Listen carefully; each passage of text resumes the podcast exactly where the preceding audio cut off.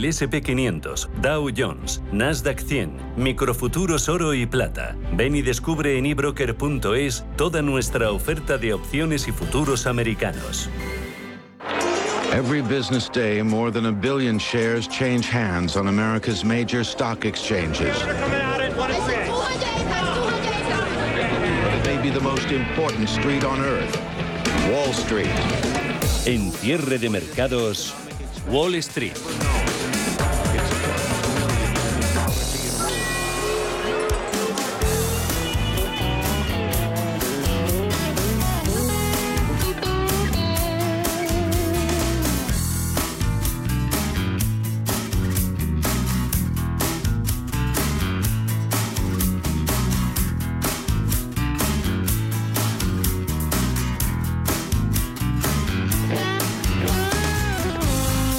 Bienvenidos a Cierre de Mercados. Es jueves, es 16 de junio y pasan 7 minutos de las 4 de la tarde, una hora menos en el archipiélago canario. Volatilidad y fuertes caídas en Wall Street en su primera media hora de negociación. El temor entre los inversores a que la Reserva Federal provoque una recesión podría ser el principal factor para explicar la elevada volatilidad y el sentimiento pesimista que impera en el mercado. Ya estamos observando caídas que superan el 3% en los índices estadounidenses. En tiempo real tenemos al tecnológico Nasdaq perdiendo un 3,5% en los 10.713 puntos. El SP500 también experimenta caídas cercanas al 3%, 2,93% abajo y 3.677 puntos. Por su parte, el que menos está cediendo, pero también se deja más de un 2%, es el Dow Jones de Industriales, que marca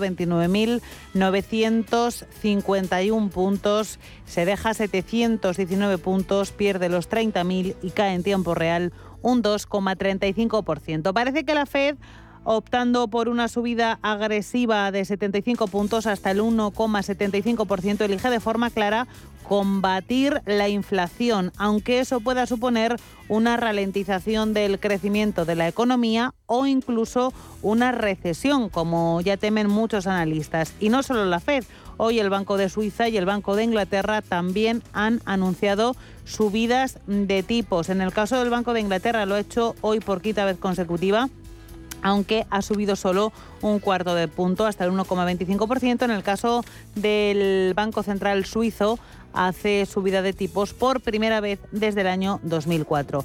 En la agenda económica se han publicado datos semanales de paro, referencias del sector de la construcción, como los inicios de viviendas, además del índice manufacturero de la Fed de Filadelfia.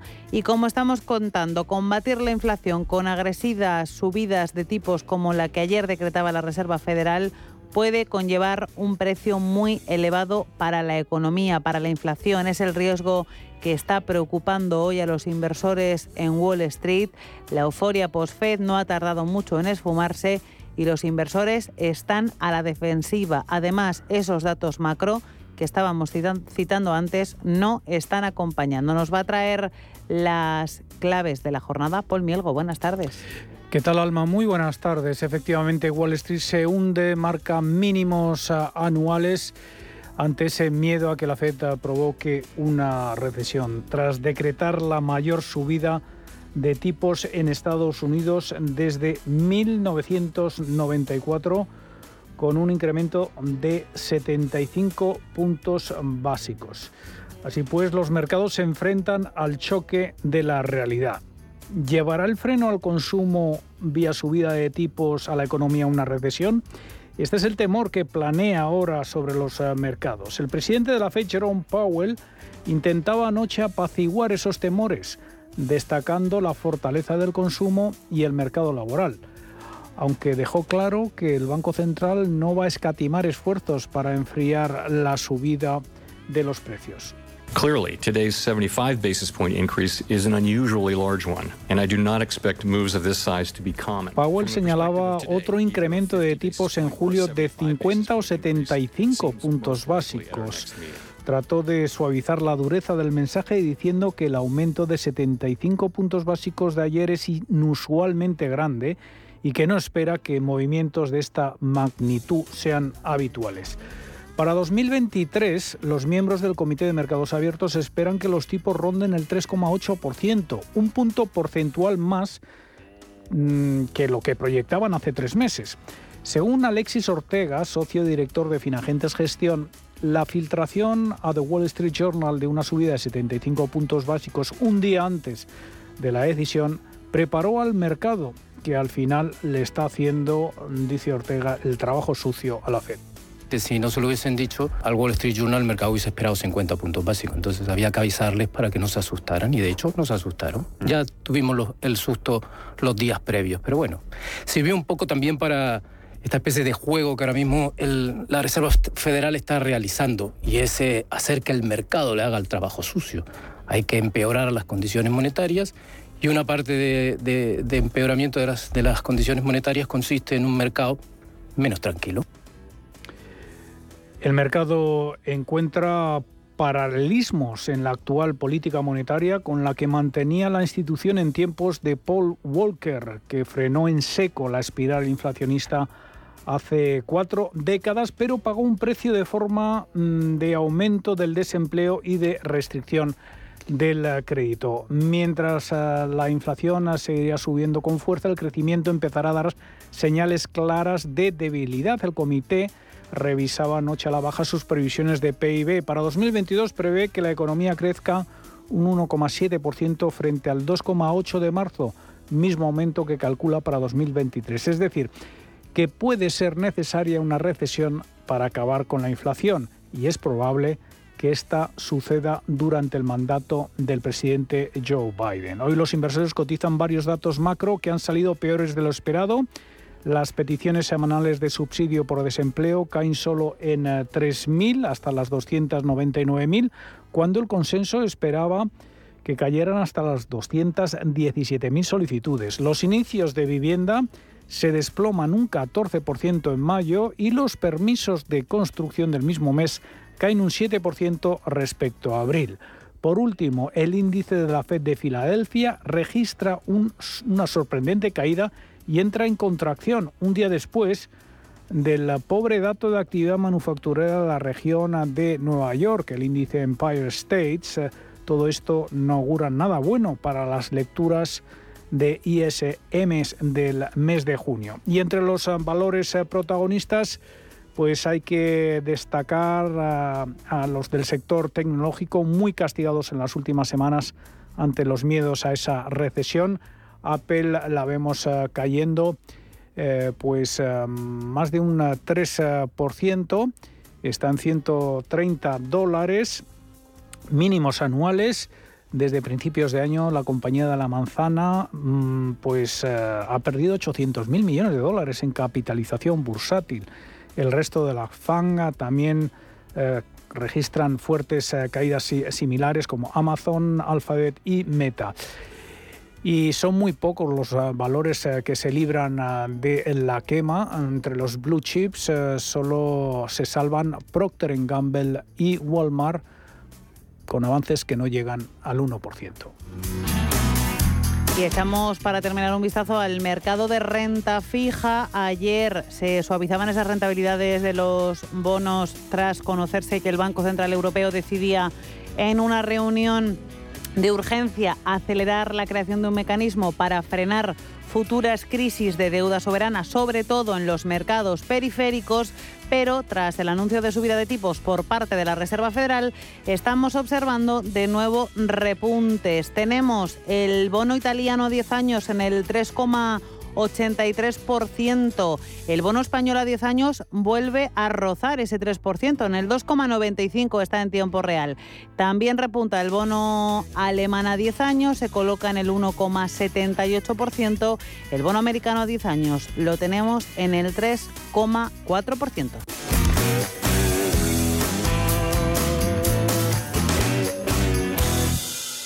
¿Estás buscando un broker para operar en el mercado americano? Ven ahora y descubre en ebroker.es toda nuestra gama de opciones y futuros americanos, con tiempo real gratuito en todos los productos de CME Group, garantías intradía y comisiones muy competitivas. ¿Quieres operar en el mercado americano con tiempo real gratis? Disfruta de tiempo real gratuito de hasta 10 posiciones en los contratos de futuros más populares de CME Group. Abre tu cuenta real ahora sin saldo mínimo ni comisión de mantenimiento y empieza a operar. ebroker.es, reinventando el trading. Producto financiero que no es sencillo y puede ser difícil de comprender. ¿Conoce realmente lo que está pagando por sus fondos de inversión? EBN presenta el primer comparador de costes de fondos. En comparadordefondosebn.com podrá conocer los costes de gestión de sus fondos y exigir a su entidad la clase más barata. Busque su fondo, compare costes y empiece a ahorrar. Compruébelo en comparadordefondosebn.com. Si para empezar a trabajar en tu empresa todos han hecho antes una entrevista de trabajo, ¿por qué tu banco no? Con Sabadell, tu banco es parte de tu equipo. Haznos una entrevista y te demostraremos que somos el banco que tu empresa necesita. Solicítala en bancosabadell.com barra entrevístame. Sabadell, ¿necesitas un banco? Ya se acercan otra vez las verbenas y las fiestas. San Luis, San Juan, San Pedro y es el momento de presentaros Conservas 5ñ de Santoña, que vuelven con sus cofres con los mejores productos del mar, las mejores anchoas, boquerones, mejillones. Tapea con tus amigos y familiares y no dejes escapar la ocasión. Haz tu pedido en el 942 51 26 26, directo de la fábrica de Santoña o a través de su tienda online 5nconservas.es. Recuerda, 942 51 26 26 o 5nconservas.es. Hoy en día encontrar la herramienta que pueda resistir el paso del tiempo es fundamental en la renta fija. Es por eso que MFS Investment Management adopta un enfoque Active 360. Visite mfs.com barra Active 360. Si mantienes la cabeza en su sitio, cuando a tu alrededor todos la pierden, si crees en ti mismo cuando otros dudan, el mundo del trading es tuyo. Trading 24 horas, un sinfín de oportunidades. Cuando ves la oportunidad, IG. Todas las operaciones conllevan riesgo. 76% de las cuentas de inversores minoristas pierden dinero en la negociación de CFD con este proveedor. Debe considerar si comprende el funcionamiento de los CFD y si puede permitirse asumir un riesgo elevado de perder su dinero. Visión Global se vuelve senior. Si usted es de la generación Silver y le preocupa su futuro y su bienestar, en Visión Global tiene una cita con Óptima Mayores. Descubriremos con ellos qué es la hipoteca inversa y por qué les puede interesar. Cada 15 días, los martes, a partir de las 20-30 horas, respondemos a sus dudas en el 91 533 1851. 91 533 1851. Cierre de mercados con Alma Navarro.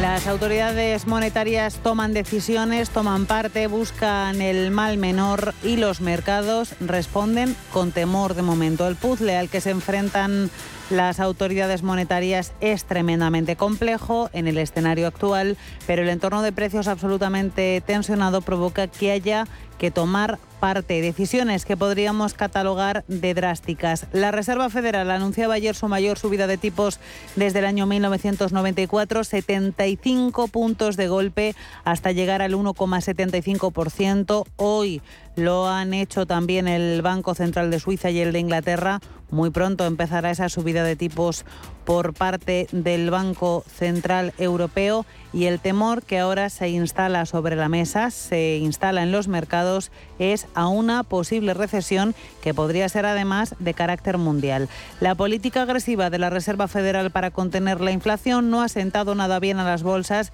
ni a este ni al otro lado del Atlántico. Los índices europeos han borrado hoy, además desde el inicio de sesión, de un plumazo el optimismo que ayer les pudo insuflar el Banco Central Europeo en su lucha para acabar con la fragmentación en los mercados de deuda. Los índices europeos a media sesión están cayendo y además lo hacen con mucha fuerza. Vamos a mirar en tiempo real a las pantallas y nos encontramos caídas del entorno del 3%, de las que de momento se está librando el IBEX 35, que cede algo menos. Está dejando un 1,2 en los 8.074 puntos. Lucha por mantener los 8.000, aunque ya ha perdido los 8.100. Por lo demás, tenemos al DAX alemán perdiendo un 3,18% hasta los 13.055 puntos.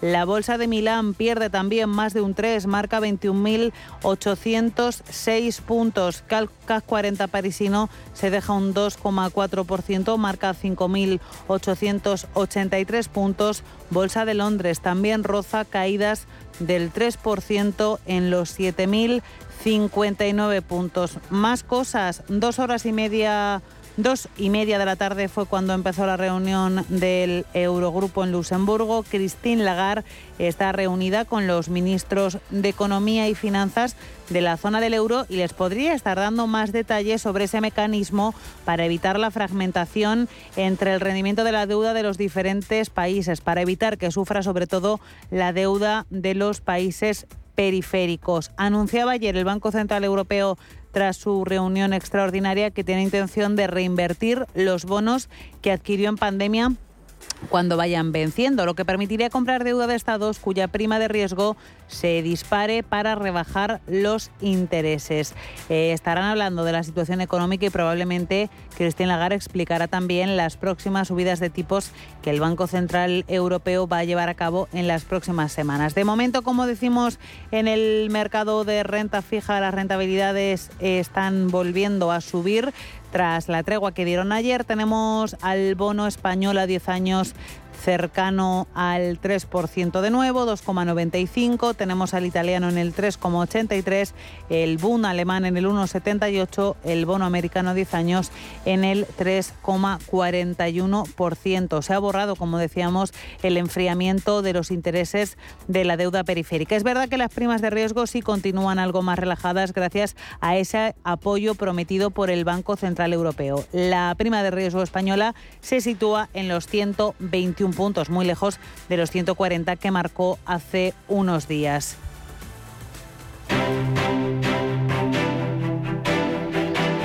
Grupo ACS patrocina este espacio.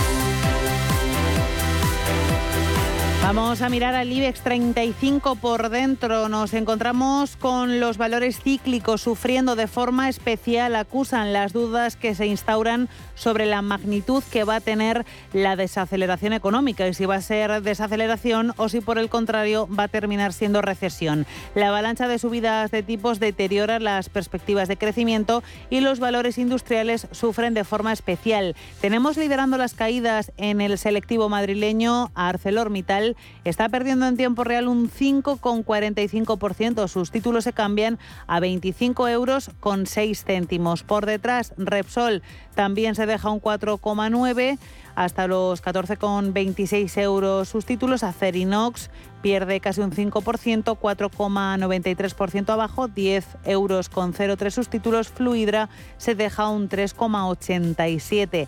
En el otro lado de la tabla aguantan y sube con fuerza en Agas, gana un 3,3%. Red Eléctrica está ganando un 1,81, 18 con 56, Solar y arriba un 1,62, 20 con 68 euros sus títulos. Vamos a contarles también una noticia que hemos conocido hace unos minutos y es que el dueño de Prisa ha anunciado, se lo ha comunicado a la CNMV hace un rato, que irrumpe con un 2,4% en Indra. La SEPI continuará la compra acelerada de acciones de Indra para llegar al 28% autorizado por el Ministerio de Hacienda antes del 23 de junio. Y una vez conocida esta información, la de que el dueño de Prisa, dueño del 29% del grupo Prisa a través de Amber Capital, entra en el accionariado de Indra con un 4,2%. Vamos a conocer más titulares corporativos y recomendaciones con Ana Ruiz. Buenas tardes, Ana, cuéntanos. Muy buenas tardes. Acerinox ha asegurado que las negociaciones con Aperam para una fusión se han acabado y ha considerado que una OPA hostil no es pensable en un sector como el siderúrgico, muy vigilado por los riesgos de competencia en cualquier operación de concentración. La CNMV, por su parte, ha sancionado a CaixaBank con 3,25 millones de euros por incumplir una serie de obligaciones en relación a una emisión de bonos estructurados según una resolución publicada este mismo jueves en el BOE. La sanción está relacionada con el incumplimiento ocasional o aislado de las obligaciones sobre el diseño y distribución de productos. Ecentis también ha confirmado esta mañana que ha pedido un rescate estatal por 70 millones de euros y la CNMV ha decidido paralizar momentáneamente su cotización. En las últimas ocho sesiones acumula pérdidas superiores al 30% en bolsa. La CNMV ha levantado la suspensión en la cotización de Centis a las 10.45 de la mañana, pero las acciones de la compañía han tardado casi media hora en moverse. Tras haber estado en subasta de volatilidad, los títulos se dejan en torno al 20% en mínimos anuales. En el caso de Telefónica, hoy paga su dividendo en efectivo de 0,14 euros por acción y Banco of America ha aflorado una participación del 6,3% en Banco Sabadell, convirtiéndose en el primer accionista significativo de la entidad. Por último, BBVA ha anunciado el cierre de la compra de la sociedad Tri Inversiones Inmobiliarias Socimi a Merlin Properties una vez obtenida la autorización de la CNMC. Grupo ACS, líder en el desarrollo de infraestructuras y servicios, les ha ofrecido este espacio.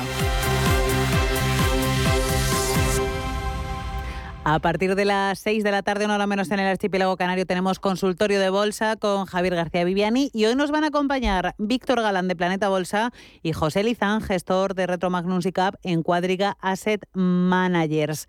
A partir de las 6, una hora menos en Canarias, van a responder sus consultas, pero ya pueden ir ustedes dejándolas, ya pueden ir ustedes llamando y si no se acuerdan de los teléfonos, ya saben que pueden llamarnos y también mandar mensajes a través de WhatsApp, se los recordamos ahora mismo. Tomen nota.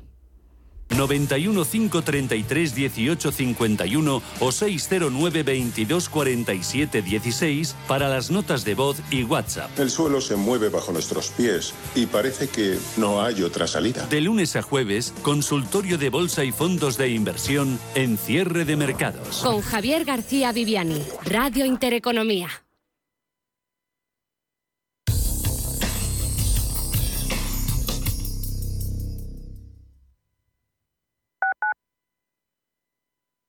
Inversiones inmobiliarias Grupos Eneas, cesiones de créditos, inmuebles en rentabilidad, compra, reforma y venta. Infórmese en el 91 639 0347 o en info@eneas.com. Inversiones inmobiliarias Grupos Eneas.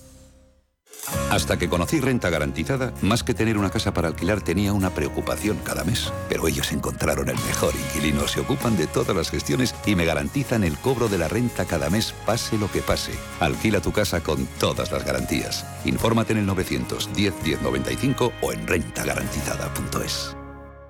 WeCity es la más reciente e innovadora plataforma de inversión inmobiliaria. En WeCity podrás invertir en las mejores oportunidades inmobiliarias y diversificar tus ahorros de manera fácil, rápida y segura. Entra hoy en wecity.io e invierte en un solo clic. O si prefieres, llama al número 679-667-623 y te ayudaremos. Si nos escucha, ¿tiene el dial de su receptor? En una de las emisoras de Radio Intereconomía.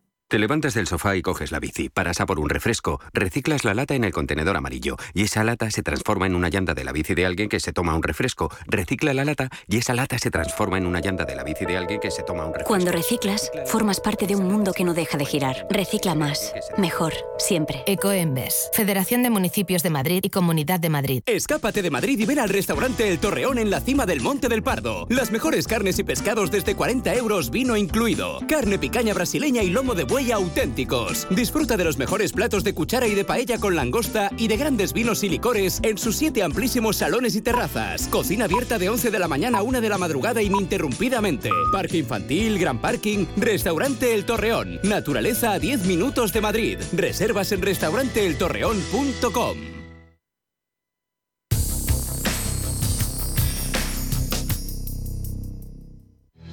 Radio Intereconomía. Información económica con rigor, veracidad y profesionalidad. Nuestros oyentes son lo que escuchan. Estrictos, precisos, honestos, competentes y capacitados. Di que nos escuchas. Intereconomía, la radio que se identifica con sus oyentes. Low interest rates are a symptom of a weak economy. The longer the uncertainty uh, lasts, the costlier it will be for the economy. The output is stronger, a fatigue uh, on, on the shoulders of people. Expansión y ciclo. Cierre de mercados.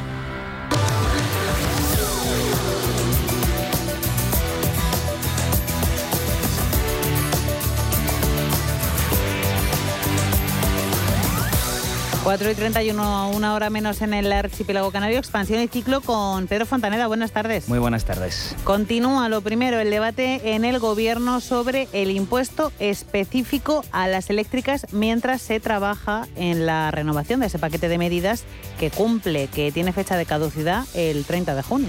Teresa Rivera ha respondido a la ministra de Trabajo, Yolanda Díaz, sobre la posibilidad de implementar ese gravamen específico a las eléctricas. La ministra socialista es más partidaria de implementarlo en los próximos presupuestos, por lo que habría que escuchar más, ha dicho a la ministra de Hacienda, a María Jesús Montero, que a la de Trabajo.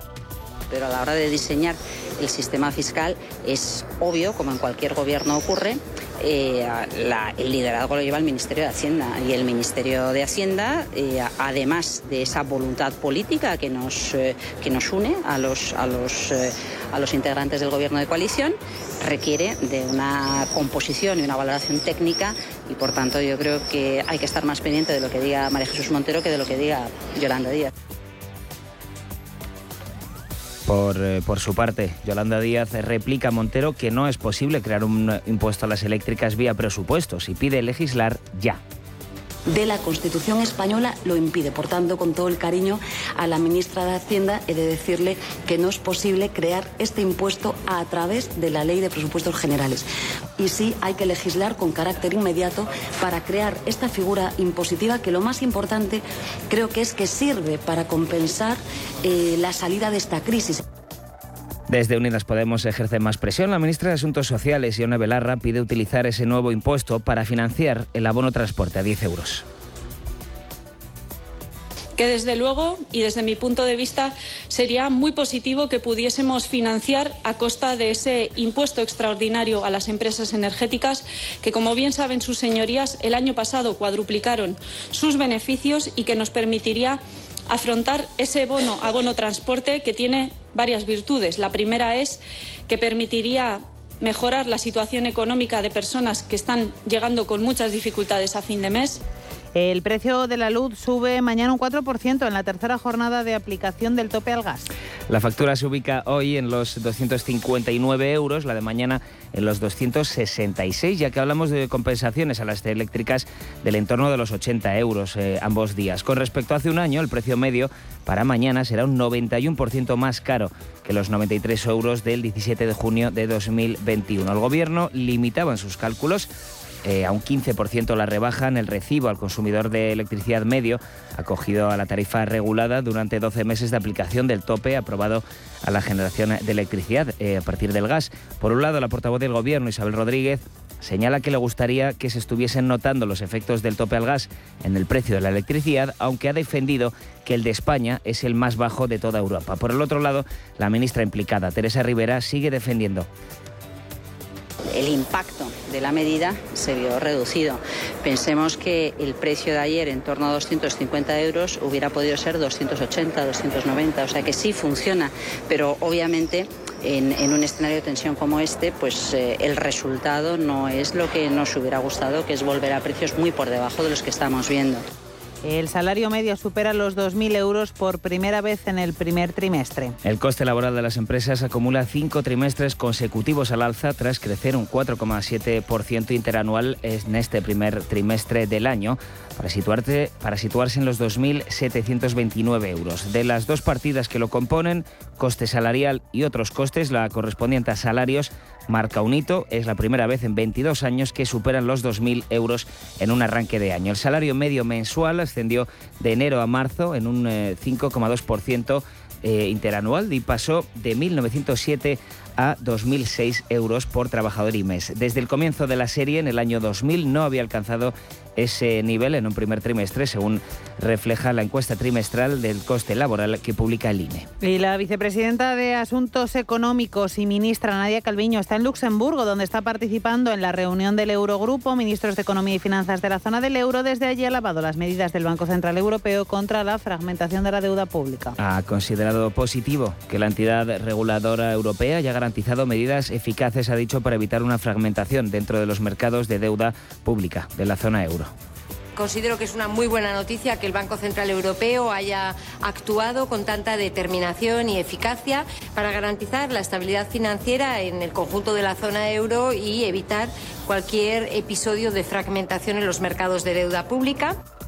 Además, la ministra de Economía ha explicado que los fondos europeos se producirán en los plazos previstos y también que las medidas contra la inflación tomadas por el Gobierno están siendo eficaces.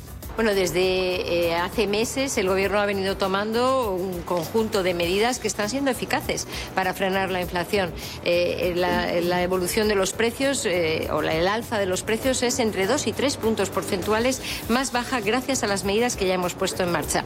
El déficit comercial se dispara hasta abril y alcanza los 21.800 millones por la energía. Lo que supone multiplicar por casi 5 el registrado en el mismo periodo de 2021, un 378% más. El informe sobre comercio exterior de abril refleja que el déficit energético ha alcanzado los 16.100 millones en los cuatro primeros meses del año, más del doble que en el mismo periodo del año pasado, mientras que el no energético se situó en los 5.600 millones frente al superávit de 1.800 millones de un año antes. Y la gasolina y el gasóleo rompen nuevos récords y superan los 2 euros el litro. Dos semanas consecutivas escalando nuevos máximos históricos. A pesar de la ayuda directa del Gobierno a todos los conductores, los precios siguen sin topes y el coste de la gasolina aumenta un 3,7% respecto a la semana anterior, mientras el del gasóleo en un 5,1% es un 5,1% más caro tras subir por segunda semana consecutiva y situarse solo un 1,9% por debajo del récord. Detrás de estas subidas se encuentran eh, principalmente el encarecimiento del petróleo, que en las últimas semanas ha recuperado la tendencia alcista debido a las tensiones entre la oferta y demanda tras el embargo impuesto por la Unión Europea a las importaciones de crudo ruso. Teresa Rivera, ministra de Transición Ecológica. Sabemos que el precio de las gasolinas está alto y puede seguir estando alto. Por tanto, es importante mantener eh, eh, la, bonificación. Eh, ¿Es posible introducir mejoras en el sistema de bonificación? Conceptualmente es posible. Desde el punto de vista práctico y operativo, nuestra voluntad es que no genere dificultades. Por tanto, queremos que sean enormemente eficaz. Si consiguiéramos algo operativo que fuera mucho más dirigido a las familias que más lo necesitan, lo aplicaríamos.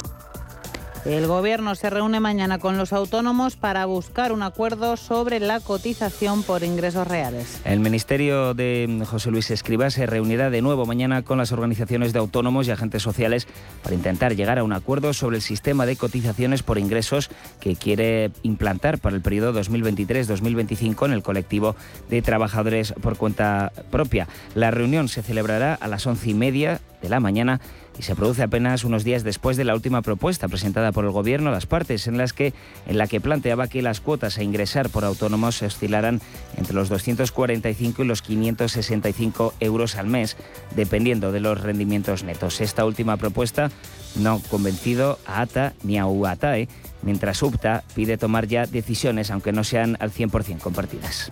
El Tesoro coloca 4.511 millones a largo plazo y ofrece más de un 2,3% en el bono 5 años.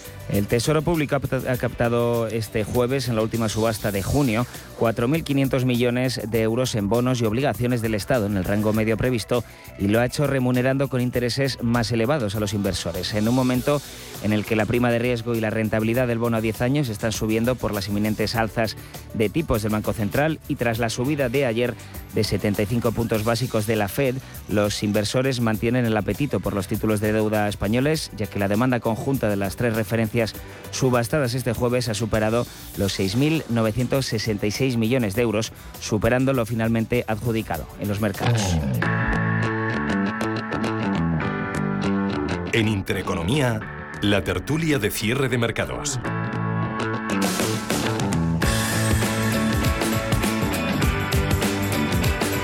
20 minutos tenemos por delante hasta llegar a las 5 de la tarde, una hora menos en el archipiélago canario. Nos toca tiempo de tertulia, además muy bien acompañada porque los dos tertulianos hoy están aquí en los estudios de Radio Intereconomía. Quienes estén viendo el streaming lo pueden ver en tiempo real y tengo el honor de que me acompañen Carlos Mayo, catedrático de Economía Financiera y Contabilidad en la Universidad Carlos III de Madrid. Carlos, bienvenido.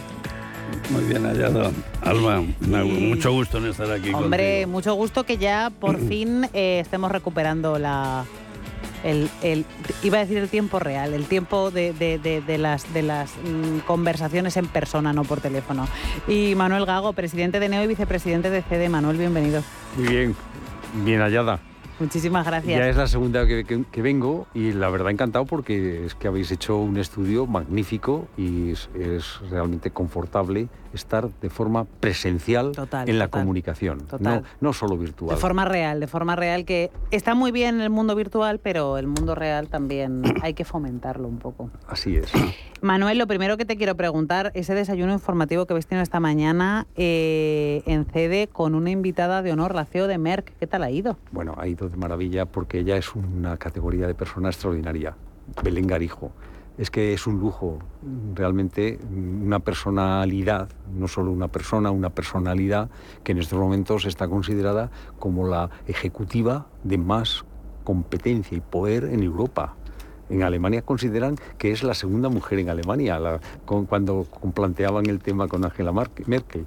Bueno, el desayuno ha sido excepcional, se puede ver y es accesible a través de directivoscd.com, a través de la, de la web de directivoscd.com y, y, se puede ver y realmente merece la pena porque lo que hace es comunicar de una forma directa, como tú muy bien has dicho, presencial, de lo que significa ser directivo y cómo, cómo enfocarlo, cómo dar calor a una organización para realizar y cumplir los objetivos en estos tiempos de tal incertidumbre. identificar las oportunidades, identificar, pero sobre todo motivando a las personas es la persona, el talento y desde luego con una peculiaridad especial en el tema de género. Tú que eres mujer lo tienes que valorar y apreciar mucho, pero es que ella lo ha puesto muy de manifiesto con esa competencia tan extraordinaria de lo que representan mujeres competentes, que son muchas, ¿eh? es que eh, lo, digo en ese sentido, eh, viendo esa realidad de la aportación de lo que ha significado el cambio, quedan muchas cosas por hacer. Los techos de cristal están ahí, pero ver esos ejemplos es tremendamente importante. Evidentemente. Efectivamente. Pues si os parece vamos a entrar en materia porque tenemos mucha tela que cortar hoy. Tenemos un jueves de resaca, de resaca bancos centrales tremendo. Eh, después de que ayer se conociera esa decisión de la Reserva Federal, es verdad que los analistas llevaban días hablando de esos 75 puntos, se hablaba incluso de 100, pero estamos hablando de una subida agresiva de tipos por parte de la Reserva Federal después de llevar mucho tiempo diciendo que la inflación iba a ser una cosa temporal. Ahora todo apunta a que no. Entonces, os quiero preguntar si la única fórmula de acabar con la inflación es provocar una recesión o creéis que no vamos a llegar a ese punto? ¿Por quién empiezo, Carlos? Bueno, yo pienso que, que no es la única forma, pero prácticamente es la buena forma, porque es como si dices, y cuando algún niño tiene fiebre, ¿qué le ponemos? ¿No? Porque hasta ahora eh, toda la política monetaria era dar más cuerda, cuerda, cuerda, más... Eh, eh, menos austeridad, más facilidades y eso ha llevado a un momento en el cual pues ven que se les escapa de las manos y la inflación es una enfermedad de esas muy malas, ¿eh? de esas enfermedades de las que se sale muy mal.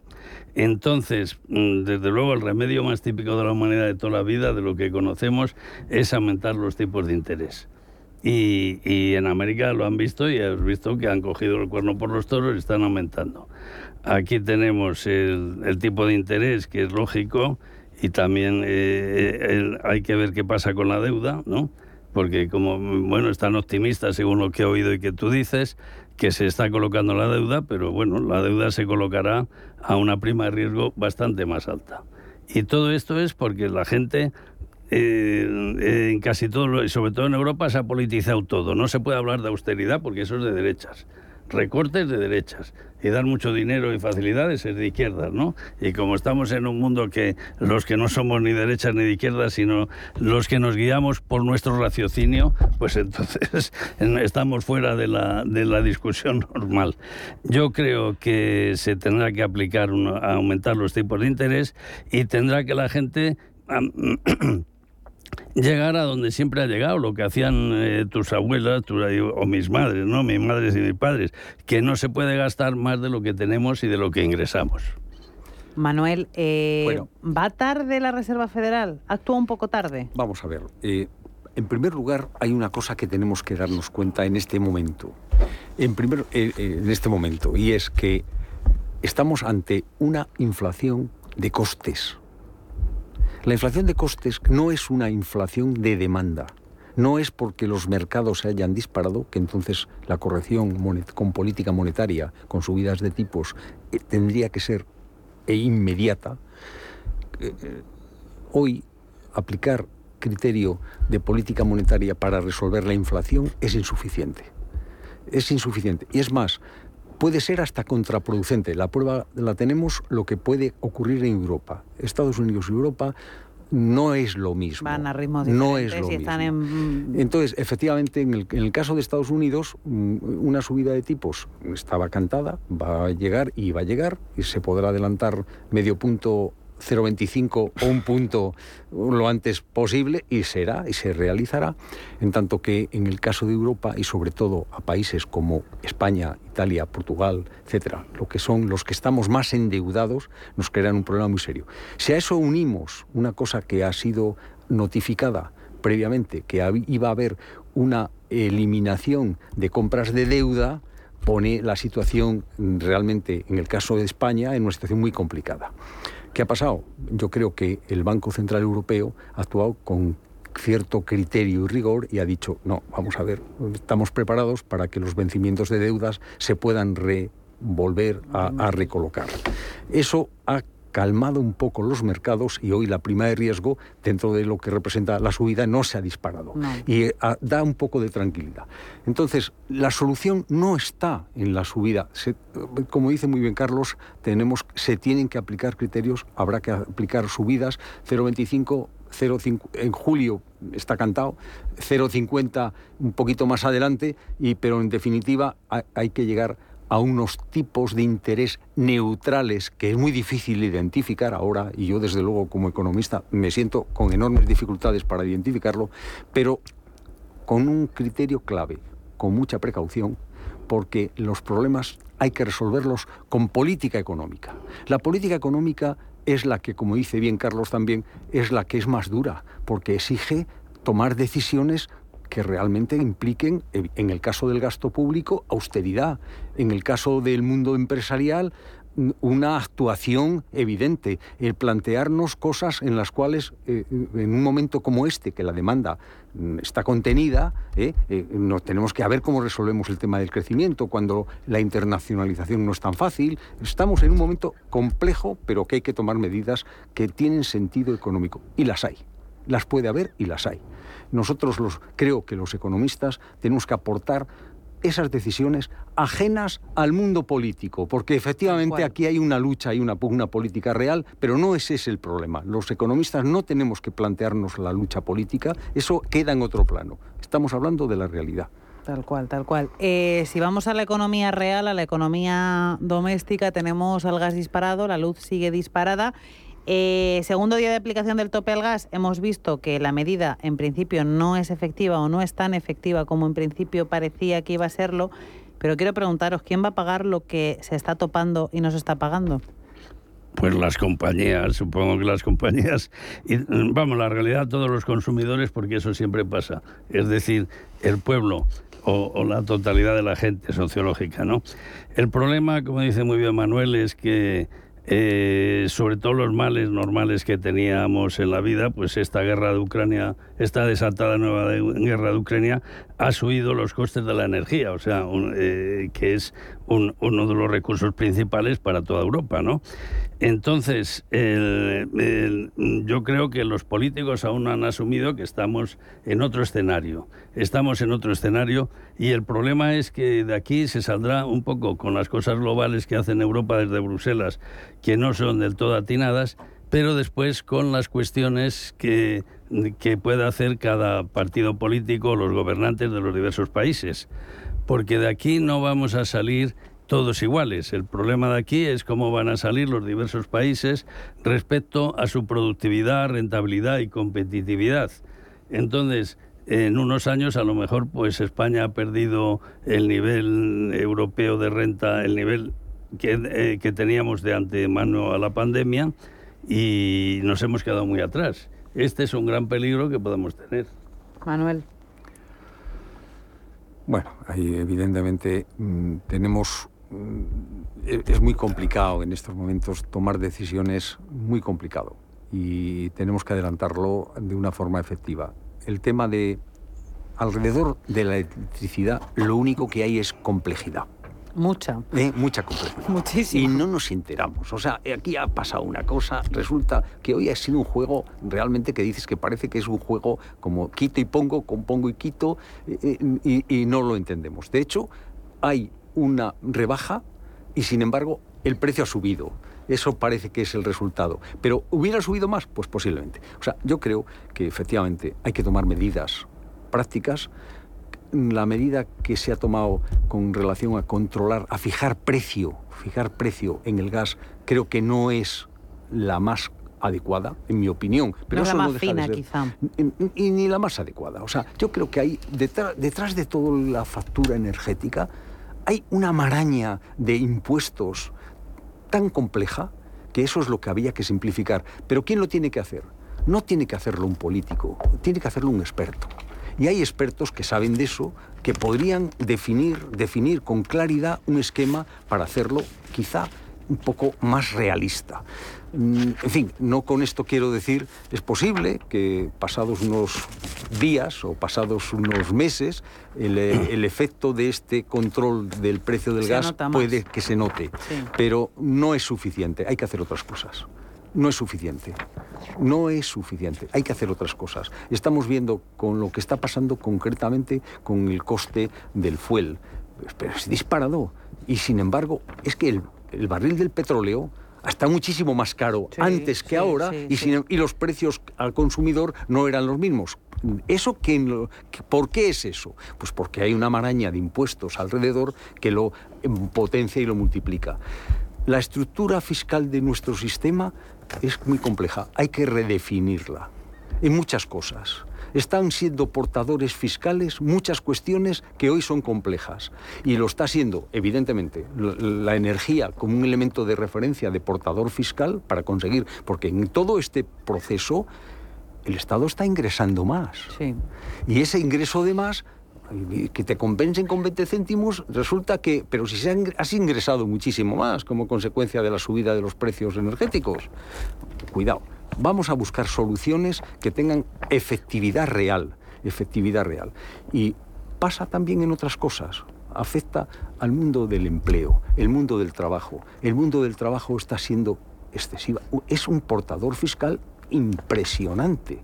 A lo mejor, y en un momento en el que hay un problema tan alto de desempleo y como vienen las cosas, evidentemente, con mucho que lo queramos tapar, esto, la evolución de empleo es muy compleja está siendo, va a ser no buena, muy mala, muy difícil. Y hay que plantearse que la revolución tecnológica o lo tomamos muy en serio o nos puede afectar profundamente. Nos quedamos atrás rápidamente. Bueno, pues todas estas cosas que tienen, que, que requieren, pues decisiones técnicas. Lo político, evidentemente, la economía se subordina a la política, nadie lo discute. Nadie lo discute. Pero sin embargo, hay que buscar mecanismos que hagan que. Claro, Manuel, pero la política se dedica. Hay que balancear un poco. A coger dinero para comprar votos. Ese es el problema. Ese es el, problema. Es que la, diferencia, Carlos Marx decía, lo he repetido más veces, pero decía la economía se subordina a la política y la política se subordina a la sociedad. No es verdad. Claro, claro. Y entonces tenemos, estamos en un país, esto que estabais hablando antes de los autónomos, ¿no? Pero ¿quién ha definido eh, eh, y esta igualación que quieren desde Bruselas hacer de los salarios mínimos de toda Europa? Si el problema, por ejemplo, es que sobre el salario bruto de aquí, eh, como dice, hay muchas más regulaciones y mucho más impuestos que sobre, sobre otros salarios de Europa.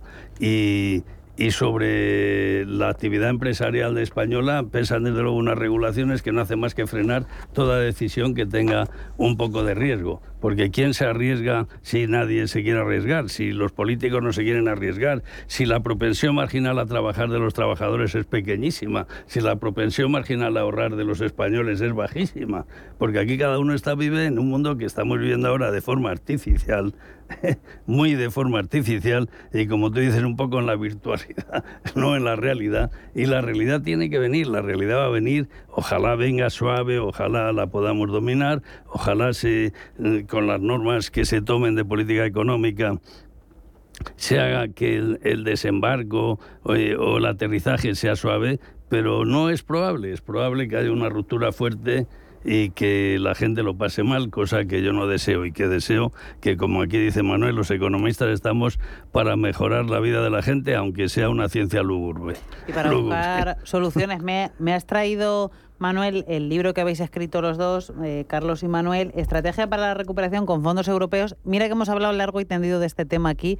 Lo tenemos un poco olvidado ahora mismo. Es verdad que el panorama es complejo y que estamos con la guerra y tal, pero deberíamos poner esto más en el centro. Es que es una oportunidad. Es que realmente está bien elaborado. El planteamiento inicial está bien hecho. No, no ponemos ninguna duda en eso, pero la aplicación es la que está siendo muy retrasada. Y lo que queremos es, evidentemente, ponerlo en práctica. Y para ponerlo en práctica, la única forma, la única forma es identificando dónde el efecto es más.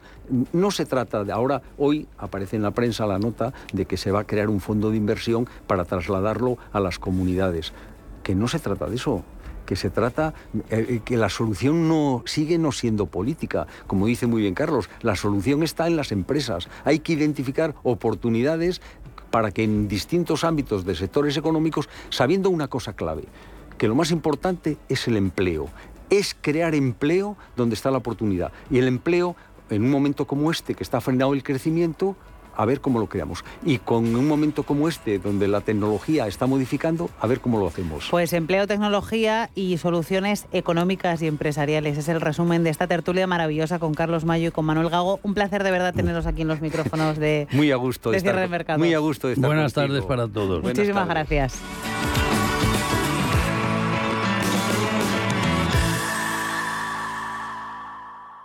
Prudencia, constancia, equilibrio y flexibilidad. Valores imprescindibles para una buena inversión. Gama de fondos Dunas Valor. La gestión independiente que sabe cómo proteger al máximo su inversión en el mar financiero. Información publicitaria de productos financieros. Consultar la información legal en nuestra web dunascapital.com. ¿Buscando oficina? Con Loom diseñar tu oficina perfecta es muy fácil. Descubre las ubicaciones más premium en Madrid y Barcelona. Espacios innovadores, 100% flexibles y totalmente a medida. Entra en loom.es para saber más. Repetimos, loom.es. ¿Interesado en bolsa?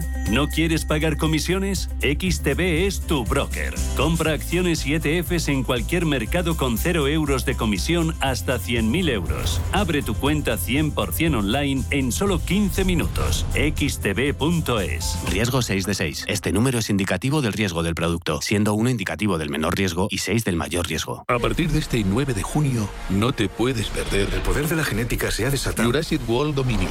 En Cine Yelmo. Cometimos un terrible error. Vive una experiencia única y en pantalla grande. Al reloj del apocalipsis se le agote el tiempo. Consigue ya tus entradas en nuestra app o en yelmocines.es. Recuerda, Jurassic World Dominion, ya en Cine Yelmo.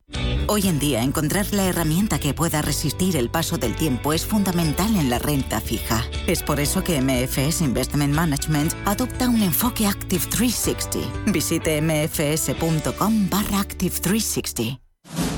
Si te gusta el séptimo arte, Vivir de Cine es tu programa. Dirigido y producido desde Hollywood por José Ignacio Cuenca y presentado por María Ayer. Toda la actualidad del cine, estrenos, festivales y críticas sin olvidar los clásicos. Los jueves, de 10 a 12 de la noche. Y los viernes, de 12 y media a 2 y media de la madrugada, Vivir de Cine en Radio Intereconomía. Radio Intereconomía.